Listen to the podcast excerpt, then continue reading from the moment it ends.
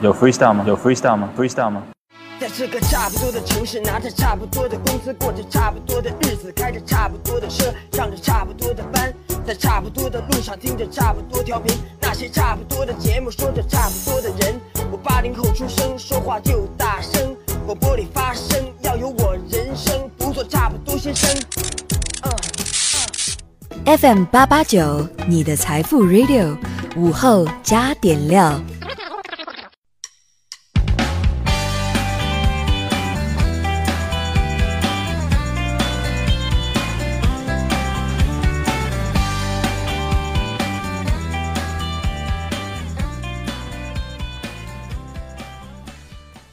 收音前的你还好吗？欢迎收听午后加点料，我是海鹏。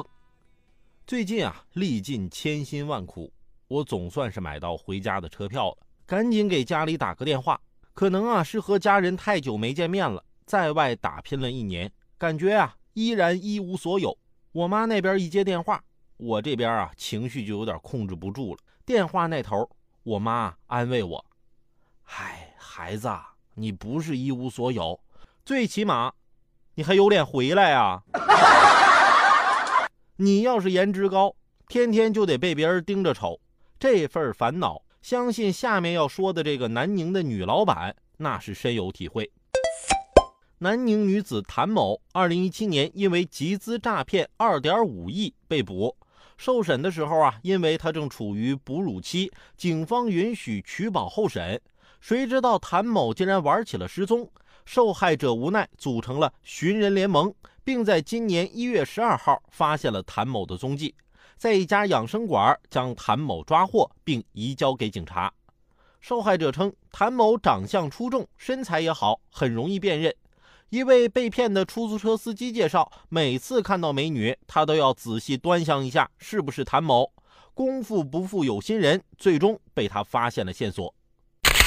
人家拿着你们的钱肆意挥霍，你们还把钱给他，为什么呢？集资这么容易吗？我怎么问别人借两百块都难呢？难道是因为对方的高颜值吗？我看啊，不外乎是你们贪图他许诺的利息，他盯上了你们的本金。在非法集资隐蔽性和欺骗性越来越强的今天，想要识别和防范非法集资其实并不难。非法集资再花样百出，也离不开暴力引诱四个字儿。这是所有诈骗犯罪分子欺骗群众的不二法门。只要在一夜暴富面前不为所动，不把非法集资妄想成天上掉馅饼的好事儿，悲剧就不会在我们身上上演。高颜值啊，也是双刃剑。其实我多想能体验一下这样的忧伤啊。那天我看到一条广告，说全国比丑大赛，一等奖五千元呢。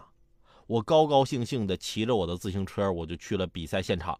结果到了现场之后，保安不让我进，说他们这是业余选手之间的比赛，专业人士不让参加。